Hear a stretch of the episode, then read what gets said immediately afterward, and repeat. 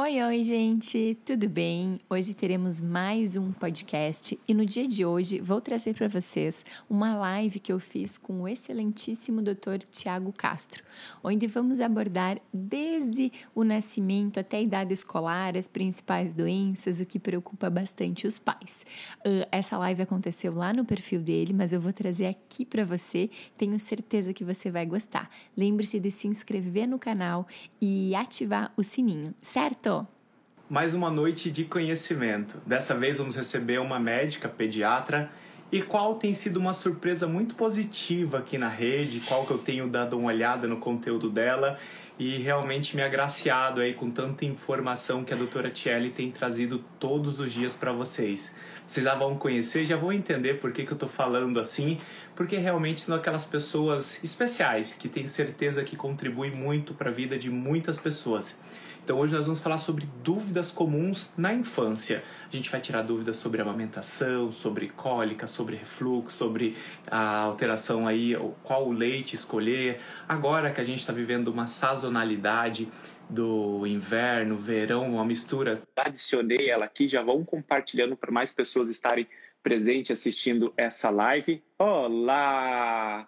Olá, tudo bem, doutor Tiago?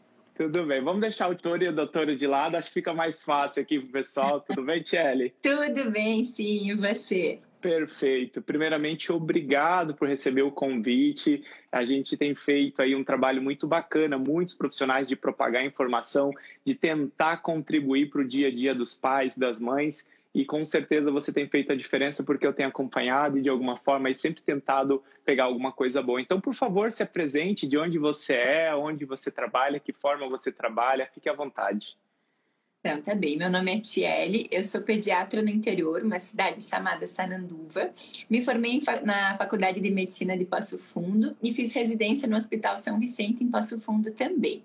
Uh, hoje eu trabalho com consultório, trabalho em sobreaviso num hospital e no outro como plantonista e como preceptora da residência médica. Também sou professora na Universidade Federal Fronteira Sul. Legal. E teu consultório tá uma graça, né, Tiele? Parabéns aí, que coisa mimosa, bonita, parabéns. É, eu desenvolvi ele com muito carinho, pensando nas crianças chegarem e ter essa parte lúdica, de não terem medo, de ter o que olhar. Eu vi que você também tem uma clínica muito, muito bonita, Sim. né? Então, que, que a criança quer voltar para aquele espaço que não seja um espaço de medo, um espaço de temor. É muito legal, né? Agrada, eu acho que tudo faz parte. Eu costumo falar para as mães que, assim, é, a recepção do paciente, do, do, no caso da criança, ela começa muito antes de entrar no consultório, né? É como ela se se sente ali, ela fala: Nossa, brinquei, me senti seguro, esse lugar não me remete nada que gera trauma. Então, isso é muito, muito importante. De alguma forma, a nossa profissão, a pediatria, em algum momento ela foi muito desvalorizada, até mesmo pelos profissionais médicos, né?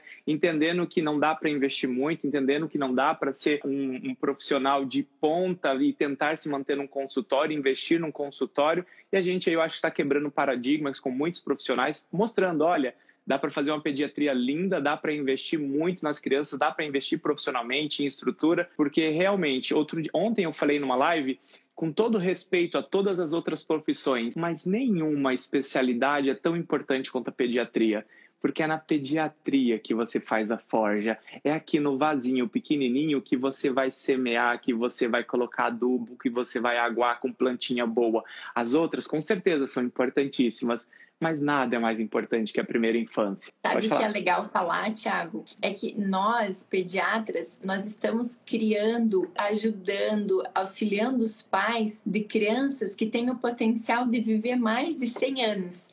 E nós somos a única especialidade que bate tão forte em cima disso que temos essa opção. As outras especialidades, respeitando e considerando com certeza, mas assim, já estão tratando uma outra fase, né? Então, o potencial de desenvolver o ser humano, tanto fisicamente como emocionalmente, com todo o desenvolvimento, esse potencial é nosso, né? É do pediatra. Sim. Então, eu sou apaixonada Sim. pela nossa profissão. E é um orgulho, né? E já começando assim, tentando imaginar uma ordem cronológica aqui nas perguntas, qual é o momento que a mãe já pode ter o contato com o pediatra? Em que momento ela pode conhecer? É a hora que o neném nasce? Quando é o momento da primeira consulta para que as pessoas possam entender isso? Então, assim, escolher o pediatra é escolher o médico que vai te acompanhar a infância toda, né? Eu, eu digo que o, o pediatra é o médico que te pega pela mão e vai te conduzir na maternidade. Então, é muito importante que você escolha ainda durante a gestação.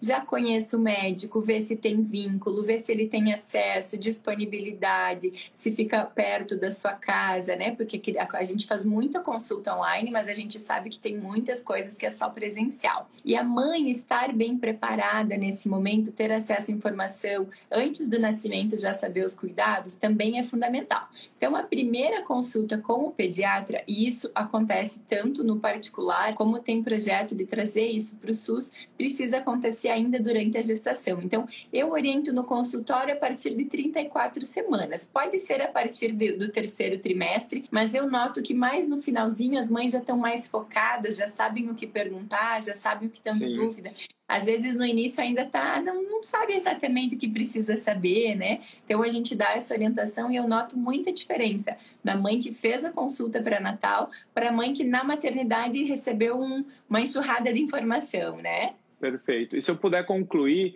eu sempre trago uma reflexão é que Claro, o SUS é um pouquinho mais complexo isso, mas a mãe do plano de saúde, a mãe do particular, essa mãe escolhe o obstetra, ela escolhe o local de nascimento, ela escolhe muitas vezes o dia de nascimento, ela escolhe a roupa da maternidade, quando podia, escolhia o fotógrafo, escolhia o que vocês não imaginam.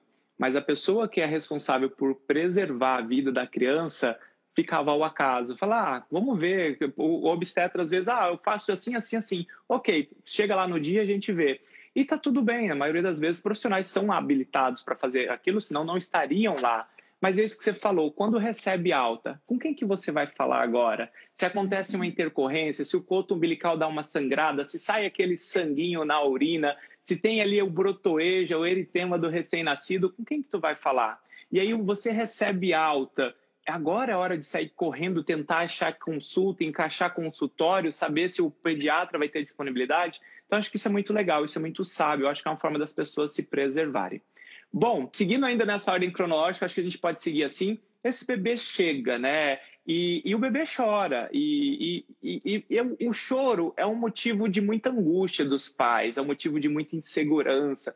Eu costumo falar que, adiante o choro, os pais começam a lançar mão de muitas medicações, é diante o choro que às vezes começam a ser lançados diagnósticos diferenciais aí que vocês nem imaginam por toda a família, por toda a rede. O que de fato representa o choro nesses primeiros meses? O que, que é saudável? Quando é que esse pai, essa mãe tem que começar a pensar alguma coisa mais sobre cólica, um pouquinho sobre didisquesia? Então, você consegue, de alguma forma, te complicando um pouco, fazendo uma pergunta complexa para responder de forma simples, mas o choro do bebê nessa primeira, nesse primeiro momento? Então, primeira parte, quando a gente fala de choro, e eu gosto de falar dessa parte, para mim não é difícil, sabe? Para mim faz muito parte do meu dia a dia. Então, primeiro a gente precisa entender o que é o choro, né?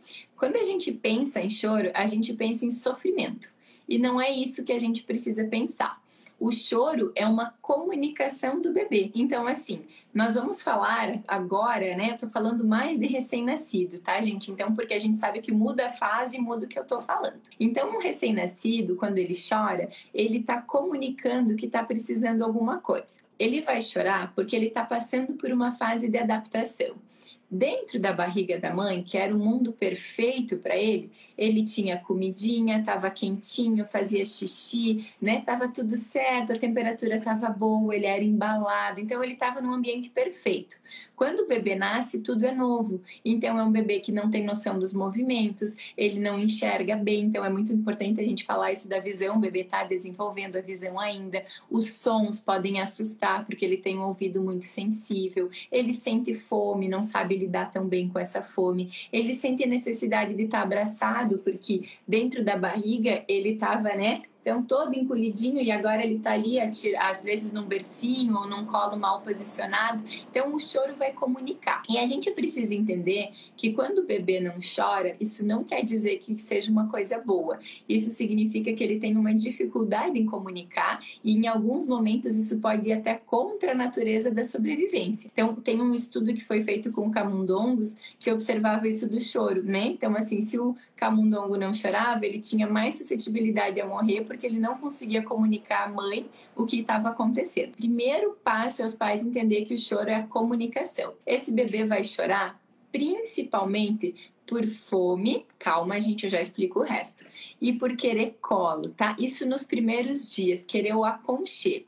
Não quer dizer que toda vez que ele tem fome, que toda vez que ele chora é porque ele tá com fome. Então, às vezes, o bacinho, a criança vai chorar porque tá com frio, porque tá com calor, porque precisa trocar fralda, porque foi posicionado para trocar fralda e aquilo ali não é gostoso, porque tá com sono, porque ficou entediado. Então, assim, a criança vai chorar por muitos, muitos motivos. E a gente vai atendendo essa demanda e compreendendo o choro. O que eu vejo, assim, às vezes, quando os pais não estão preparados para lidar com o choro, todo choro precisa um diagnóstico. Então, assim, às vezes o bebê vai chorar simplesmente para comunicar alguma coisa. Se a gente sabe que ele está sendo atendido, é um choro que a gente não deve se preocupar. Com o passar do tempo, por volta dos dois meses, os pais começam a entender o choro. Só que 60 dias com o bebê chorando e você com dificuldade pode parecer pouco quando a gente fala de uma vida inteira. Mas esse momento é um período, assim, que é aí que a gente vê muito diagnóstico que não existe, e eu não, não, não me sinto nem mal de falar, isso é diagnóstico inventado, né? Não existe Sim. mesmo, só para justificar aquele choro que faz parte do desenvolvimento do bebê. A gente vê isso acontecer. Então é muito difícil diagnosticar alguma coisa nessa fase e o normal é que ele chore para comunicar. Então, muito importante atender todas as necessidades e observar como que está indo o desenvolvimento, ganho de peso, bem-estar, se esse bebê está ganhando todo aquele colo, aquele carinho, se está sendo bem posicionado e não pensar ou que é só fome ou que já é uma doença, né? A gente vê ah, a doença do refluxo, então alergia à proteína do leite de vaca. Tem gente até que fala intolerância à lactose, que a gente sabe que nessa fase é zero, praticamente zero, né? É zero, e, é zero. É zero, né? vamos vamos é falar zero. assim, a não ser que seja aquela congênita, mas é muito, muito, muito grave. E, então, eu sempre falo que às vezes ganha esse diagnóstico, ele não foi um diagnóstico real. Então, assim, para primeiro entender que o choro é essa comunicação do bebê, faz parte, é natural, e alinhar as expectativas com a realidade. Isso é muito importante. Esse bebê lindo e maravilhoso do Instagram foi o minutinho da foto, né? Foi o vídeo de 30 segundos, 60 segundos, mas é natural do bebê chorar para comunicar tudo que ele está sentindo. E o choro da cólica a gente costuma ver em torno de depois dos 15, 20 dias de vida, né? Com um pico nas seis semanas. Só que quando a gente não entende essa comunicação do bebê, tudo vira cólica. Então, assim, ah, o bebê nascer no primeiro dia tem cólica. Não fecha esse Sim. diagnóstico, né? Então, Sim. é claro que em casos de prematuro ou alguma doença, a gente tem algumas exceções. Mas, de maneira geral, existe um, um, super diagnóstico de cólica e um, um, choro que não é considerado exatamente né, as necessidades do bebê. Eu gostaria até de fazer um link aqui a respeito do choro. É que eu gosto, de alguma forma, às vezes, falar sobre o desenvolvimento infantil é, da personalidade, não apenas do desenvolvimento infantil físico, motor, é, social. É muito importante que, de alguma forma, você tolere seu filho chorar. Não estou dizendo que é simples, uhum. não estou dizendo que é fácil, mas que você tolere seu filho chorar porque a gente tem essa. E é importante que a criança receba colo, gente. Os três primeiros meses tem essa questão da esterogestação. O colo realmente é um divisor, a sucção para a criança é algo incrível nos três primeiros meses de, de idade dela. Mas calma, fica bem, fica tranquilo. A criança chora de uma a três horas por dia sem que tenha nenhuma condição patológica. Ela vai chorar de uma a três horas por dia. É, isso você vai lidar com diversas situações, né? Hoje em dia as crianças não podem mais ficar no ócio porque a gente tem que acalmá-las a todo custo. A criança não pode parar ali 10, 15 minutos na consulta que tem que esperar, que a gente tem que distrair o tempo todo. Calma, o ócio faz parte do processo, ele faz parte da autorregulação. E às vezes essa criança se comunicou um pouquinho e daqui a pouco ele se encontrou sozinho. Eu acho que é importante a gente também fazer essa analogia que ela é bem pertinente. Doutor, eu vou continuar perguntando, Tchelle, é, porque eu achei, eu achei muito interessante essa questão pontual que você falou da intolerância à lactose. A gente vai surfando, a gente não precisa entrar é, profundamente nisso, mas eu acho que vale, vale a pena surfar nesse assunto, nessa questão da intolerância à lactose à APLV. É, eu vou te falar que uma ou duas vezes por mês eu recebo uma mãezinha que estava chegando na sua primeira consulta ali, que está com aquela lata, bebê de dois, três, quatro, cinco meses, que está usando a, forma, a fórmula sem lactose, né? E eu tento explicar que aquilo dali é um, é um, não é adequado, que na verdade faz até mal usar leite sem lactose nos primeiros meses de vida. E que o diagnóstico, costumeiramente, se for, se a gente imaginar que ele tem, costuma ser a PLV. Tu pode, de alguma forma, complementar isso? Se faltar, eu tento também complementar um pouquinho. É, então é assim, o que a gente nota nesses casos, em alguns desses casos, é ou é um bebê saudável, mas que chora mais, que demanda um pouco mais e ganhou esse diagnóstico e muitas vezes acontece a coincidência, né, de ter um momento da troca do leite e perceber que teve diferença. Só que o que eu preciso, eu sou pediatra geral, mas é, é uma abordagem que todo pediatra precisa entender. O leite materno, mães que estão aqui, prestem muita atenção nisso. O leite materno, ele é um leite rico em lactose. Rico, rico, rico. Ele tem muita lactose. Se o seu bebê fosse intolerante à lactose, então ele jamais poderia mamar o leite materno, porque isso seria, entre aspas, tá? Não totalmente incompatível com a vida. Porque se você produz um tipo de leite que, que é rico em lactose e o seu bebê não pode, quer dizer que ele tem uma doença muito, muito grave, tá? E essa doença não vai se apresentar como choro, essa doença vai se apresentar como diarreias absurdas, perda de peso, desidratação e desnutrição. Não vai ser choro. Então, quando a gente está falando nisso, a gente está falando de um bebê que nunca mais pode mamar no peito. E não é o que a gente vê. Então, a gente vê um período de cólica e vê esse diagnóstico Sim. muitas vezes errado. A lactose é o açúcar enquanto o, a alergia é a proteína do leite, né? Então, às vezes, esse leite, esse, essa criança, ela pode ter uma alergia à proteína, que não tem nada a ver com a intolerância à lactose. O que, que eu costumo dizer? Confunde muito pelos nomes, né? Então, esse bebê que tem alergia à proteína do leite, outra doença, tá? A gente vai ter vários fenótipos. O que, que é isso? Vai ter várias apresentações da doença. Desde o bebê que chora muito, desde o bebê que não ganha peso, desde o bebê que regurgita muito. A gente pode ter assim: esse, essa criança é a PLV, a gente ter 10 crianças a PLV, alergia à proteína do leite vaca, e elas se manifestarem totalmente diferentes. Então, o diagnóstico é sempre médico, né? Não é um diagnóstico que o pai Perfeito. ou a mãe consegue dar. Então, existe essa diferença. E às vezes eu, eu falo assim, ó, não vou conseguir desenhar, tá, gente? Mas, tipo assim, pensa uma, uma caixinha cheia de bolinha de gude. Tem a rosa e tem a azul. A azul é a proteína, a rosa é a lactose, tá? Seu bebê tem alergia à proteína do leite tá?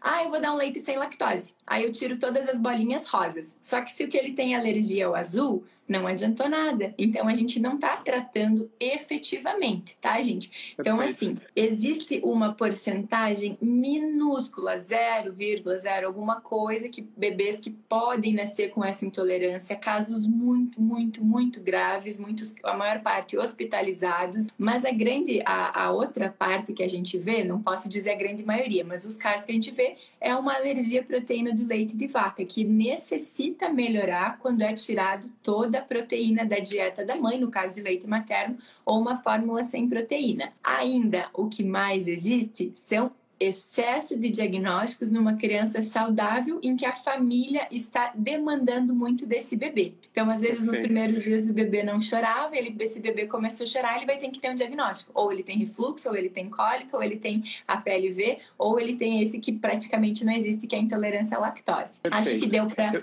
para explicar um perfeito, pouquinho, né? Perfeito. entender. Perfeito. Eu tirei os comentários aqui, gente, mas daqui a pouquinho a gente abre para vocês perguntarem, para que vocês possam prestar atenção mais na doutora e às vezes a gente se perde aqui na leitura.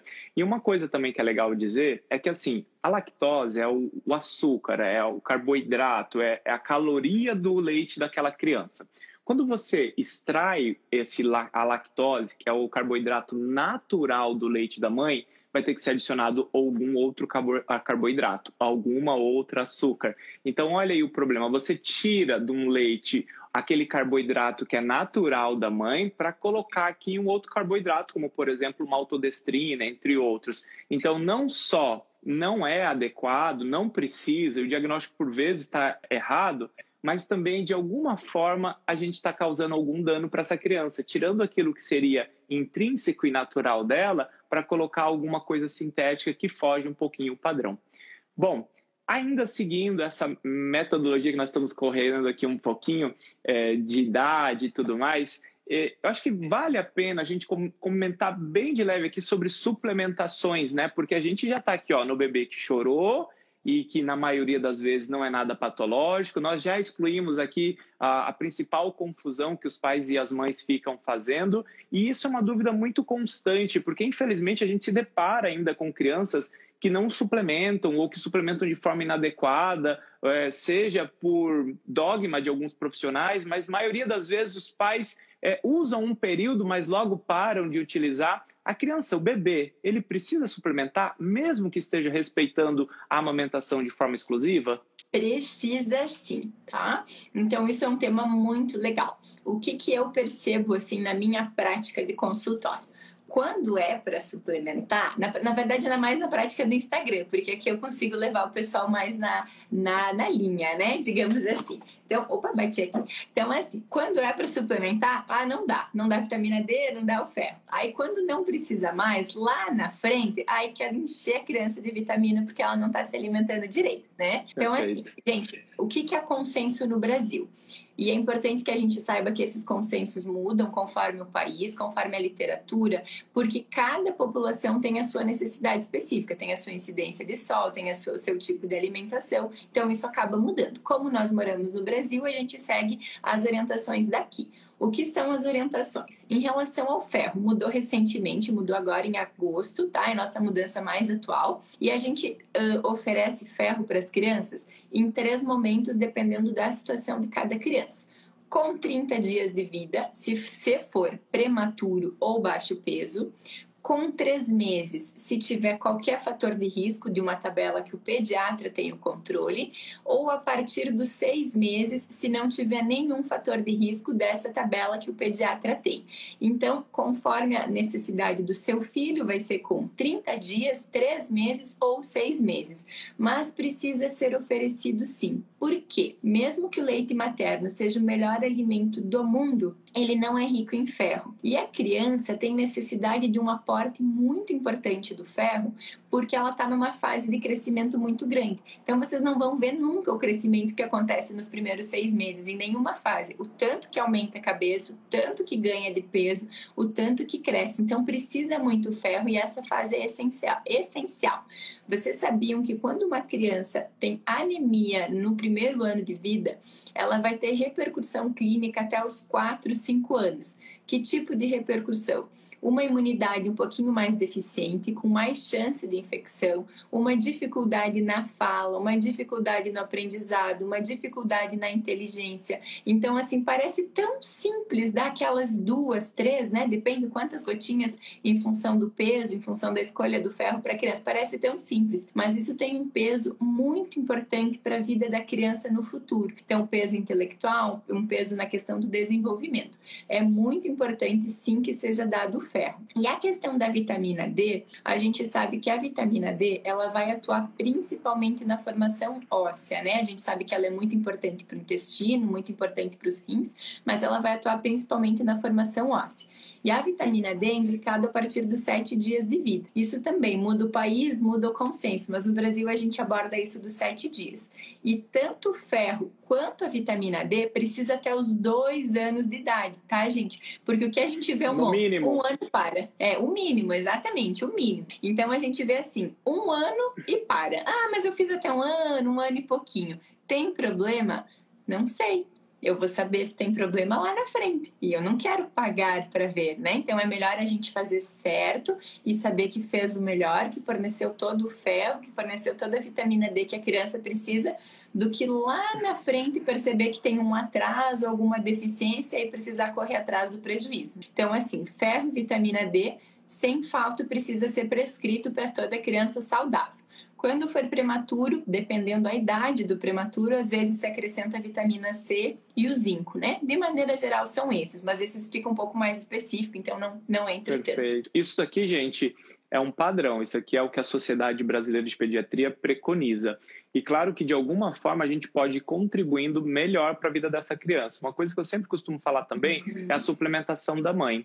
É, a mãe tá lá achando que tá passando tudo e tá lá a mãe cada hora mais magra, cada hora mais perdendo massa muscular. É uma mãe que tá dormindo mal e ela tá nutrindo essa criança, né? Então, as mães param de suplementar quando a criança nasce. Então, assim, a mãe deve continuar suplementando enquanto amamentar, não só do polivitamínico, mas de ômega, gente. Ômega é muito importante para o desenvolvimento cognitivo, né? Eu já a importância até de vocês escolherem um leite de qualidade, tá? Porque quando não pode amamentar na sua mãe, alguns leites são aderidos, são, são, são incluídos ali os ácidos, né? O, o ARA, o DHA, então, vou falar ômega para ficar mais fácil para vocês. Então, uhum. ômega 3. Então, é importante. Tem algumas fórmulas infantis que não tem. Então, até isso é muito interessante, né? A vitamina D da mãe, a ferritina da mãe tem que estar tá em dia. É, então, é importante a gente também cuidar de tudo, né? Então, acho que isso é bem bacana. E, e, vale a pena conversar com a sua nutricionista, com o seu médico obstetra. E se faltar, como de vez em quando falta, tá a gente ali prescrevendo, né, Tiele? Fala, mãe, tô, Uma vitamina aqui para você. Perfeito. Vamos lá.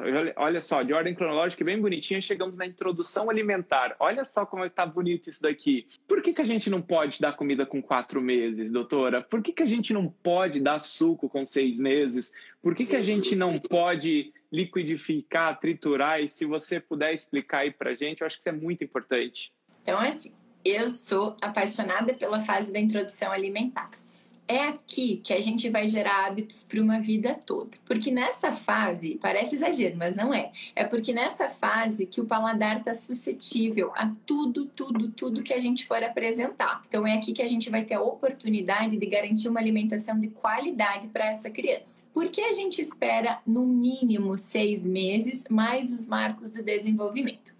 Quando a gente solicita uma criança que ela faça alguma coisa que ela não está preparada, a gente está forçando ela. E isso não tem como ser bom para a criança tá? Então, por exemplo, se essa criança não senta sozinha, não precisa ser totalmente sem apoio, mas precisa ter uma boa estruturação do tronco. Se essa criança não está apoiando bem esse pescoço, se ela não parou de ter o reflexo de empurrar, né, a protrusão da língua, se ela não tem tudo isso, ela até pode engolir. Não quer dizer que ela não vai engolir, tá? Porque às vezes os pais, eh, eu vejo aqui no Instagram assim, ah, mas eu dei caldinho de feijão e aceitou. Sim, a criança pode aceitar, mas o que acontece é que lá na frente ela começa a ter uma recusa maior e uma dificuldade em ganho de peso.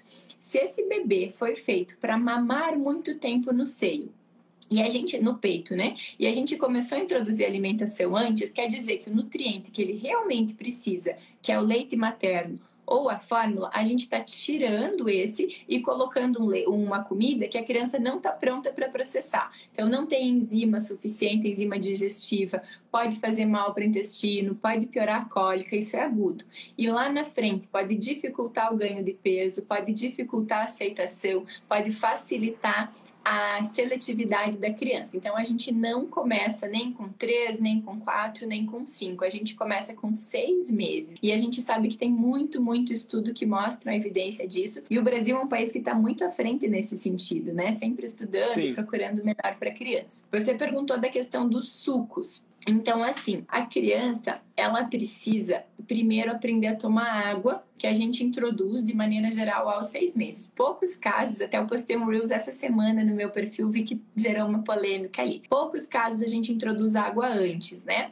Mas, assim, de maneira geral, a gente quer que essa criança aprenda a tomar água. Quando a gente dá o suco, a gente está modificando o paladar para que aceite uma bebida doce, que não é o caso da água. Além disso, o suco né, o líquido sem a fibra tem muita frutose. E é como se fosse, assim, eu tinha um professor que costumava brincar que é como se fosse um, um soco no pâncreas. O pâncreas precisa liberar um monte de insulina para baixar aquela glicose que foi oferecida através do suco. E isso a longo prazo está associado a aumento de obesidade, diabetes e me fugiu o que eu ia falar aqui. Então, aumento, do, aumento da obesidade, uh, aumento resistência, de diabetes. Resistência insulínica Isso, também, né? Resistência, à insulina também. E depois Perfeito. dificuldade de aceitar os líquidos mais importantes, como o caso da água, né? Perfeito. Então, a gente, não, a gente não orienta o suco também nessa fase. E eu gosto de assustar um pouco. Quando a gente assusta, dá resultado, né? Todo mundo fica preocupado e seu filho vai engasgar Dá comida com quatro meses que você vai ter uma chance significativa do seu filho engasgar em detrimento ao sexto mês. Então, para você que às vezes fica aí tentando dar o negocinho vó e vô, quando você pensar em descascar, quando você pensar, falando, não, não faz mal, olha, pode até não fazer mal. Mas quando dá errado, são nesses casos. Porque a criança, uhum. quando está com seis meses, ela está mais dura, ela está mais firme. A deglutição de uma criança de seis meses está mais forte. A criança com seis meses, gente, ela senta. Quando ela senta, a língua cai para o assoalho da boca. Então, essa uhum. língua aqui, ela está mais baixa para que essa criança possa deglutir, para que ela possa entender a mão é fundamental na introdução alimentar. Bebê de seis meses, agora que ele está aprendendo a trocar de um lado para o outro e olhar um pouquinho melhor suas mãos, desculpa, o bebê de quatro meses, e agora uhum. o bebê de seis meses ele pode pegar todas as texturas, ele pode esmagar, ele pode sentir o cheiro, trabalhar coordenação fina, trabalhar coordenação motora. É quase que eu dizer que dar a alimentação para um bebê de quatro meses, de alguma forma você está tirando o potencial de evolução dessa sua criança. E aí você já vai gerando problemas, porque essa criança que não aprendeu a mastigar naquele momento, que muitas vezes você liquidificou, bateu ou deu caldinho, ela perdeu a oportunidade de pegar e descobrir. E uma coisa muito, muito importante, vocês vão perceber que o menino, a menina com cinco meses, ele é um bebê que ele está sempre sentadinho em apoio em tudo. E ele vai para a mesa com você. Nós aprendemos por cópia. Nós olhamos repetitivamente e nós aprendemos. Você vai perceber que o bebezinho de cinco meses, ele tá assim, ó, quando você está comendo, ele até abre a boca junto, ele, ele, ele, ele mastiga junto. Agora você imagina ele fazendo isso durante um mês, do quinto para o sexto mês, olhando, criando sinapses ali, que ele fala, quando esse troço vem na minha boca, eu já sei o que fazer. Agora o bebezinho de quatro meses, ele está olhando para o teto ainda, ele está olhando para a mão dele, ele não tem ainda essa acuidade de compreensão do que está acontecendo à sua volta.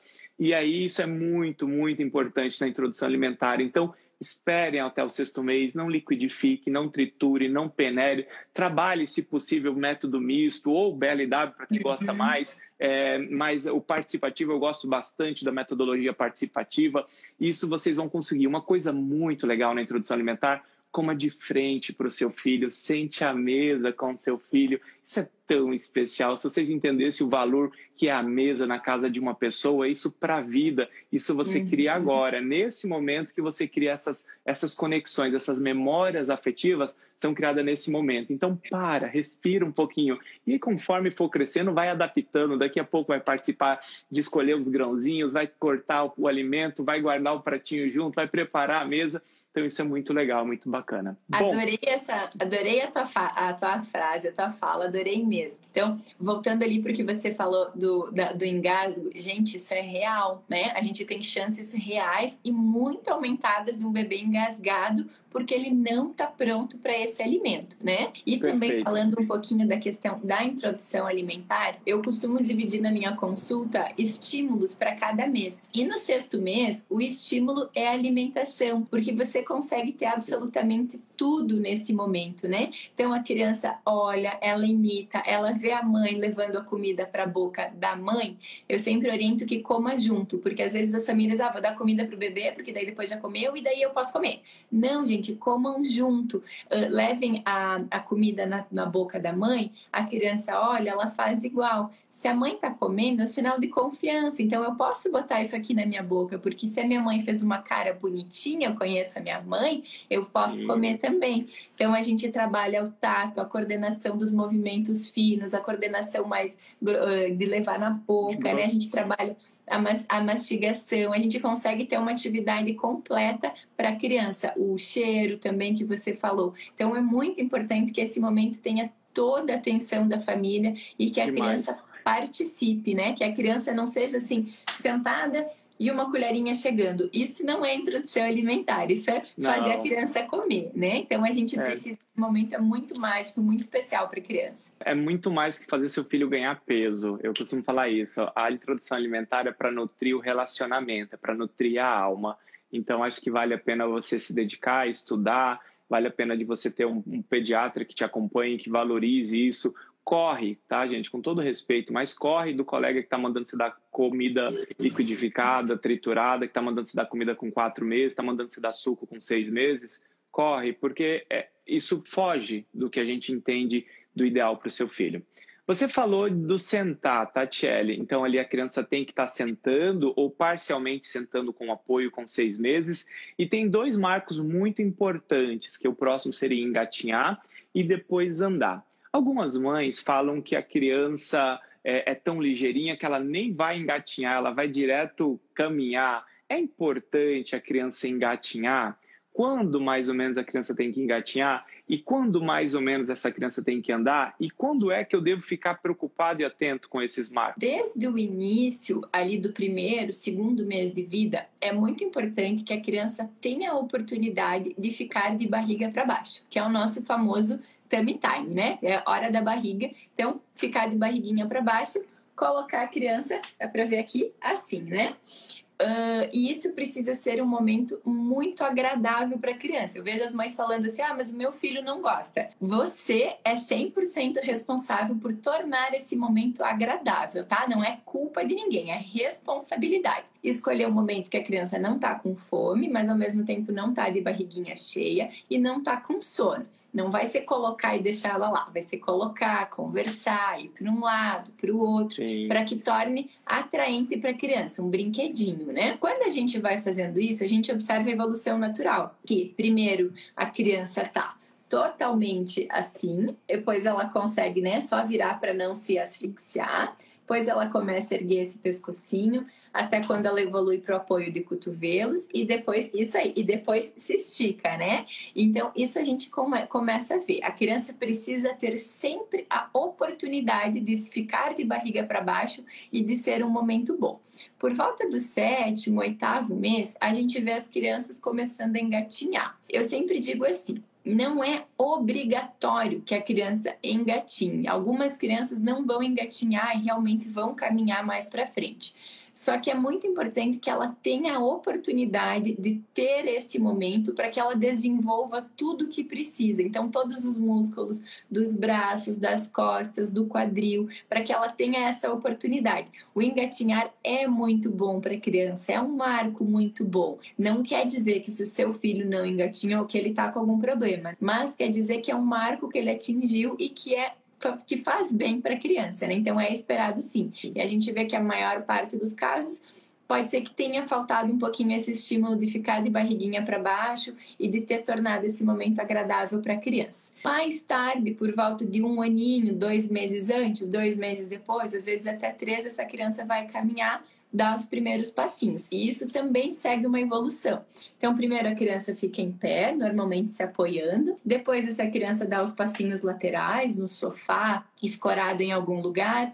Depois, essa criança segura com uma mãozinha e vira, né? Olha para um lado, olha para o outro, solta, para depois soltar as duas, para daí depois começar a dar os primeiros passinhos. Sim. E tudo isso exige tempo da criança e exige que ela tenha sempre a oportunidade de fazer essas coisas, né? Então ela vai precisar de ajuda. Não é necessariamente sempre só dar os passinhos com os pais segurando os braços, mas assim, dá o tempo dela para ela conseguir atingir todos esses marcos que são fundamentais e que, e que são, são realmente marcos né, na vida da criança, na vida da família. É eles são a base para muita coisa, né? Quando a gente pega é, essa própria questão do engatinhar, a criança, quando ela engatinha, ela ganha força na sua mão, ela ganha realmente mais noção de espaço, melhora o tato, é, ela consegue começar a fazer a rotação de quadril. Isso tudo faz parte, por exemplo, do caminhar. Então é importantíssimo. Né? Eu costumo falar que andar de bicicleta é um marco que as crianças têm que passar, as crianças precisam andar de bicicleta.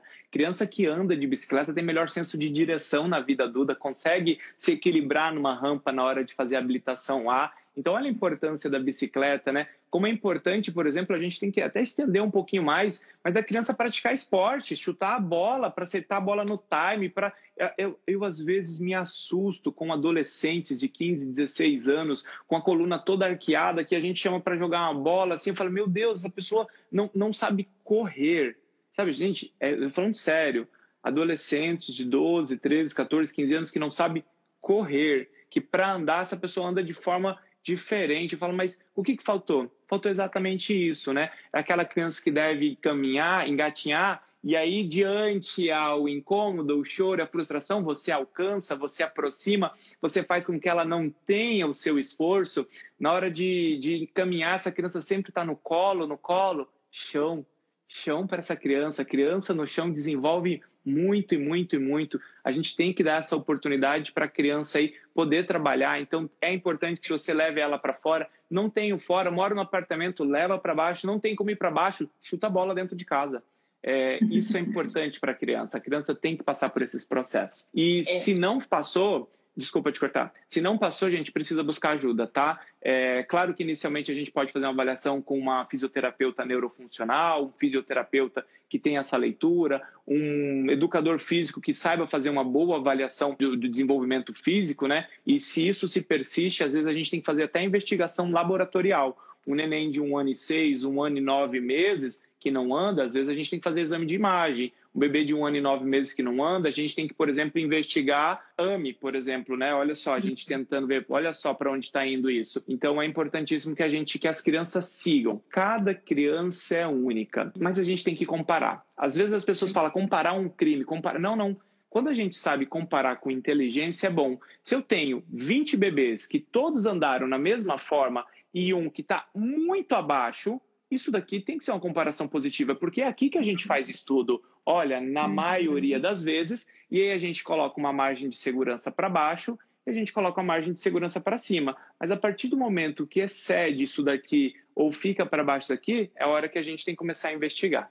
Você ia, você ia falar alguma coisa, Tchelle, desculpa, te cortei. Sabe que tem uma frase que eu gosto muito, que é assim: cada criança tem o seu tempo, dentro de um determinado tempo. Então, muitas vezes, quando a gente fica, perdoem a expressão, né? Mas passando a mão na cabeça, não, não mais tarde, tá no tempo dele, vai indo, a gente tá prejudicando diretamente essa criança, porque a gente está privando ela de um diagnóstico que poderia ajudar. Então, assim, ah, não, não tá. A gente vê muito isso com a fala, né? Ah, não tá falando, ah, mas espera, ah, mas não tá falando, ah, mas eu tô esperando, eu também demorei para falar, e daqui Sim. a pouco essa criança tá passando por uma série de dificuldades e ninguém tá ajudando essa criança, porque estão esperando um tempo. Então, eu digo assim: toda criança tem seu tempo? Sim, beleza, dentro de um determinado tempo. E se esse tempo não foi atingido, atingido, ela precisa de ajuda e os pais precisam aceitar que ela precisa de ajuda. Os, o quanto antes a gente busca ajuda, e esse conceito eu amo na pediatria, a gente tem maior neuroplasticidade. O que, que é isso? A gente consegue, o cérebro consegue se adaptar a fazer aquilo de uma maneira diferente.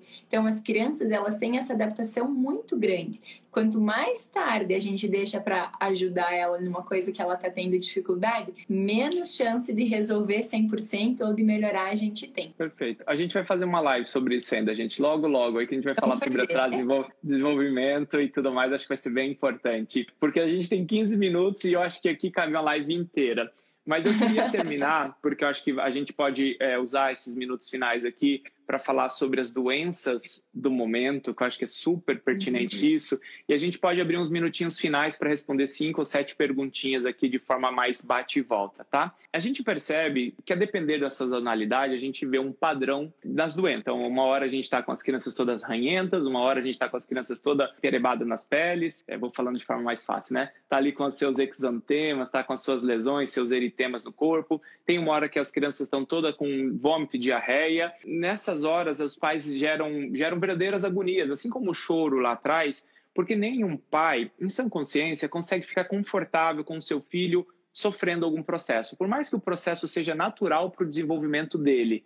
isso gera muita dor e muita angústia no pai, nos pais. Eu queria separar aqui, lógico, nessa infância dos seis meses aos três aninhos, que é onde mais ou menos as crianças que precocemente precisam ir para a creche porque seus pais estão no mercado de trabalho, ou às vezes essa criança tem que ir para a creche porque a gente já não vive mais em uma comunidade onde nós temos tantos primos, tantos colegas, com, com, com tanta família, né? E essa criança, por vezes, fica muito reclusa ao pai e uma mãe e a verdade é que ela tem que viver com a sociedade parecida com ela, com os seus iguais, então é importante ela estar tá junto com crianças para desenvolverem. Se você pudesse trazer uma grande reflexão para esse período, para essas doenças, estatisticamente falando, o que, que, as crianças têm nessa época? Qual que deve ser a conduta iniciais do pais? E claro, a gente está falando aqui de forma geral, sem individualizar cada caso, que eu acho que o primeiro ponto é esse, né? Individualização. A grande maioria, em todas as fases da vida da criança, a grande maioria das doenças, dessas doenças agudas que causam febre, né, enfim, são doenças virais. A gente pode falar em 80, 90% de vírus contra 5, 10% de bactérias, se for tanto. Tem uma analogia que eu acho bem interessante. Digamos que a gente ouça agora ali fora assim, pocotó, pocotó, pocotó. O que, que a gente pensa? É um cavalo ou é uma zebra? A gente está no Brasil, né? Então existe 95, 100% quase de chance de ser um cavalo, mas existe uma minúscula chance de ser uma zebra que saiu de algum lugar, né? Então, isso que eu costumo dizer em relação às doenças. A grande maioria vai ser vírus, porque é o meio que a gente vive, é o que elas pegam na escolinha, é o que elas pegam dos outros priminhos, das crianças de maneira geral. E aí vem a febre, e a febre costuma deixar os pais sempre muito com muito medo, com muito receio. Eu costumo dizer que a febre é como se fosse o primeiro soldadinho, né? O corpo sinaliza que tem alguma coisa acontecendo. A febre não é uma doença, ela é sinal de que alguma doença está por vir. Então, assim, quando tem o primeiro, o primeiro pico febril, os pais não precisam imediatamente ir para o pronto-socorro, nem procurar a consulta presencial. A gente pode aguardar e observar essa evolução.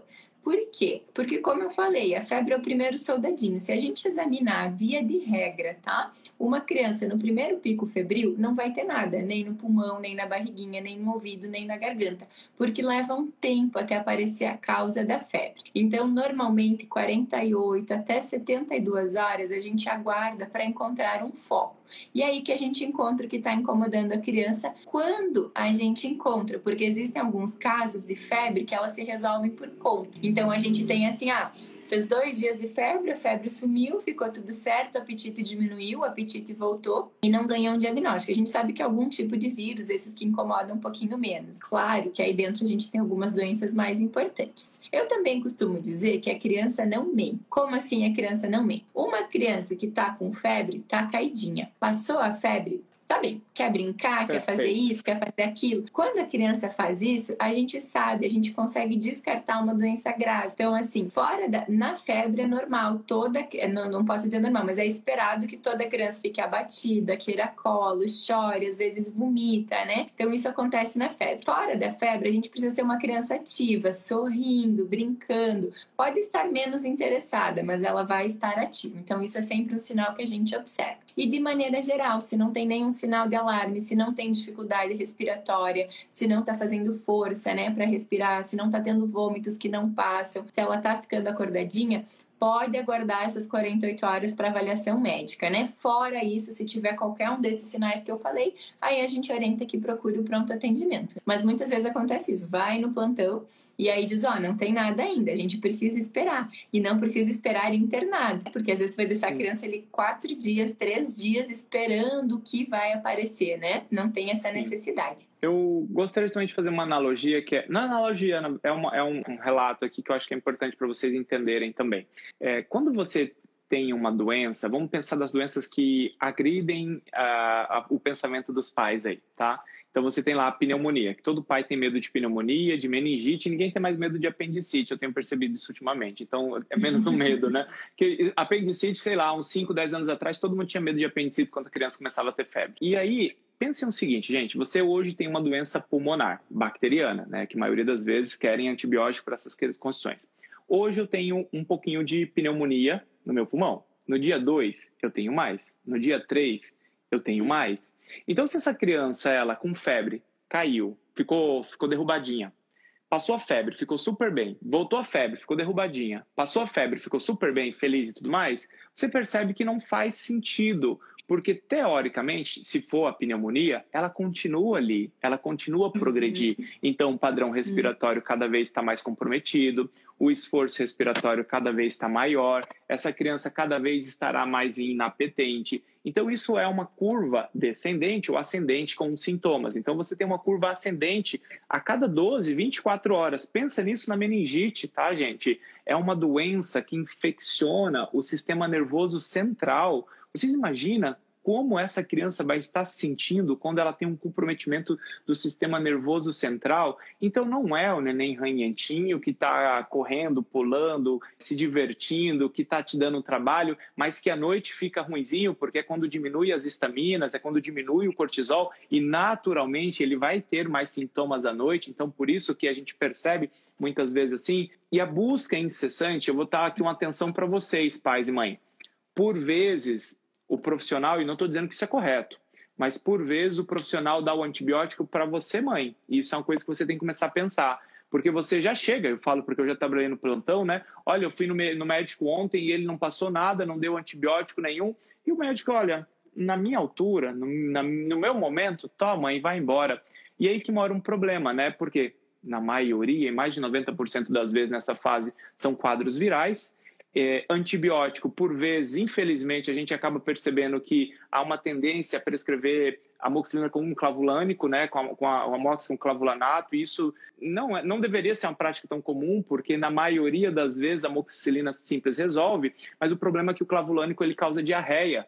E aí, diante, em alguns casos, né, e aí, diante de um quadro viral, que tudo que eu preciso estar tá é bem hidratado, bem tranquilo, e com minha flora bacteriana boa para proteger meu corpo de eventuais ali co-infecções, essa flora ela dá uma diminuída. Eu tenho diarreia, eu faço seleção bacteriana. Aí esse paciente não melhora, e qual que vai ser o próximo passo, né? Porque está lá três, quatro dias indo quadro viral, não resolve. Então, assim, muita consciência, tá, mãe? Quando o profissional falar, olha, mas geralmente são quadros virais na cidade, vamos observar por 24, 72, até mais, tá? A criança pode fazer febre até 96 horas tranquilamente sendo uhum. quadros virais, tá?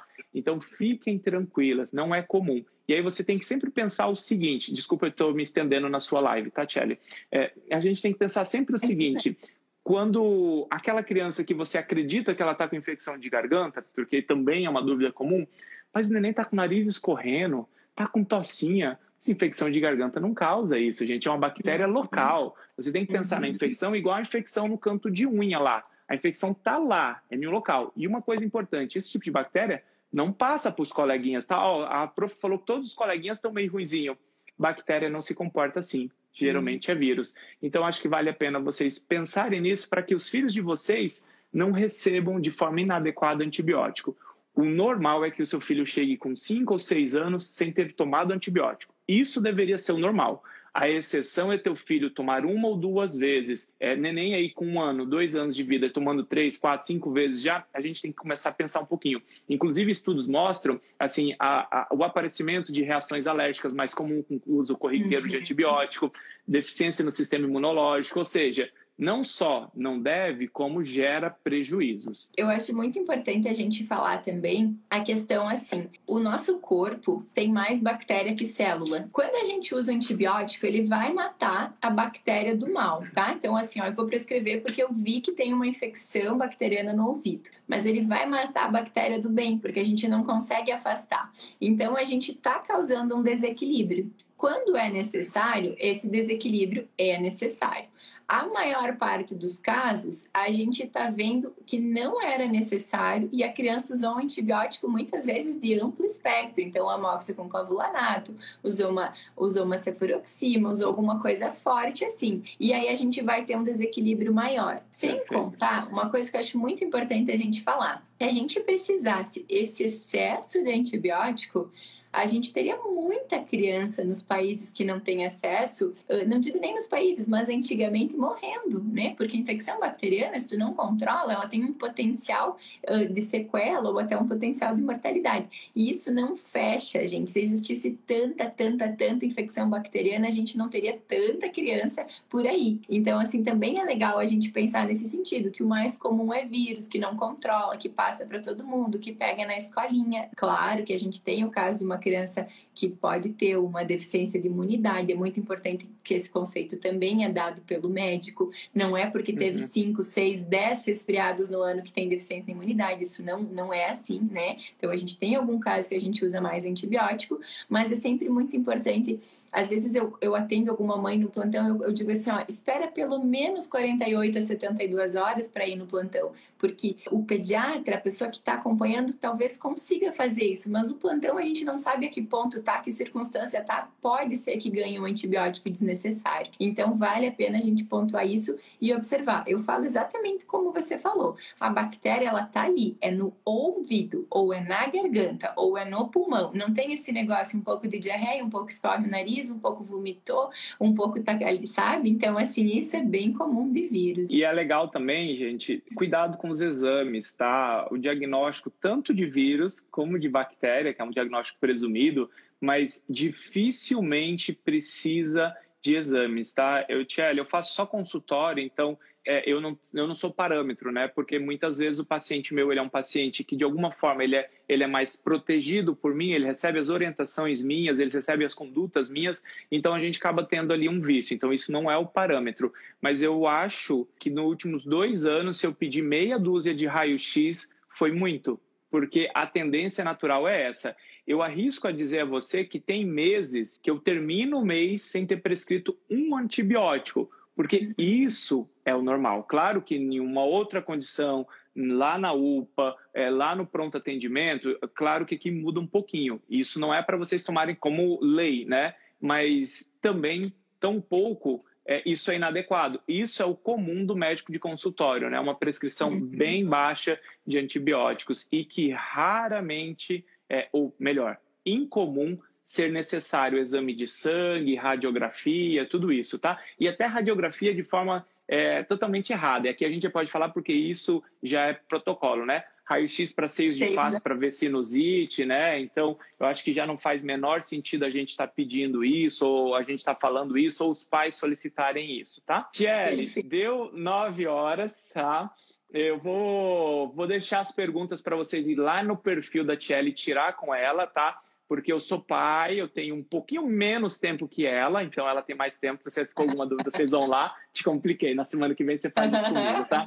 Ou na próxima, enfim. Mas é um prazer de verdade, Tiele. Eu estava falando no começo, talvez você não tenha assistido, mas você foi uma surpresa boa que eu vi esses últimos dias aqui na rede. É muito bom te ouvir, a sua voz. Né? Eu vi uma charge incrível. Quando a Chelly fala, parece que é um, é um canto, né? Quando eu falo a mesma coisa, parece que eu sou um dragão, porque realmente você tem feito algo muito legal. Vi sua família aí, seu namorado, marido, não sei exatamente, ali, vocês passeando. Então, é, desfrutem bastante desse momento, é um prazerzaço. Sugiro a todos que vão assistir que compartilhem a live. Eu tenho sempre cobrado isso de vocês, porque vocês receberam informação de forma gratuita por dois profissionais de saúde. E a única parte que você tem que fazer é fazer que isso contribua na vida dos outros. Então, compartilhe ao final. E muito, muito obrigado. E as palavras finais são suas aí. Também queria te agradecer o convite, adorei, conheci teu perfil, super me identifiquei, um excelente profissional. Eu sinto que faz parte da nossa missão de pediatra levar a verdade para mais famílias, sabe? O estudo de qualidade. Eu sou apaixonada por estudar, eu gosto muito de estar sempre atualizada. E a, a minha história no Instagram começou que eu trabalhava num posto e me doía, me doía muito, assim, ver que poucas mães tinham acesso à informação e que as crianças sofriam sofriam de alguma maneira por aquilo. Então eu pensei, como que eu vou levar essa verdade? Como que eu vou levar mais conhecimento a mais pessoas? Então eu comecei a gravar muito vídeo, porque eu acho que é o jeito mais fácil das mães aprender. Comecei a fazer as lives e me sinto muito realizada. Eu sempre penso assim, se no final de uma live uma família se beneficiou e vai mudar os hábitos, ah, eu já fiz um bem enorme para a humanidade. Quando a gente vê aqui 250, 280 mulheres, mães, famílias, a gente sabe que a gente está no caminho certo, né? A gente está plantando a semente. Tchelle, obrigado, uma boa noite. Obrigado a todos que participaram, que fiquem bem aí. Tchau, tchau, gente. Oi, você acabou de ouvir a minha live com o Dr. Tiago e eu gostaria que, se você realmente aprendeu alguma coisa nesse episódio, lembre-se de ativar as notificações e de compartilhar para que outras pessoas possam saber disso tudo. Combinado? Te espero nos próximos episódios.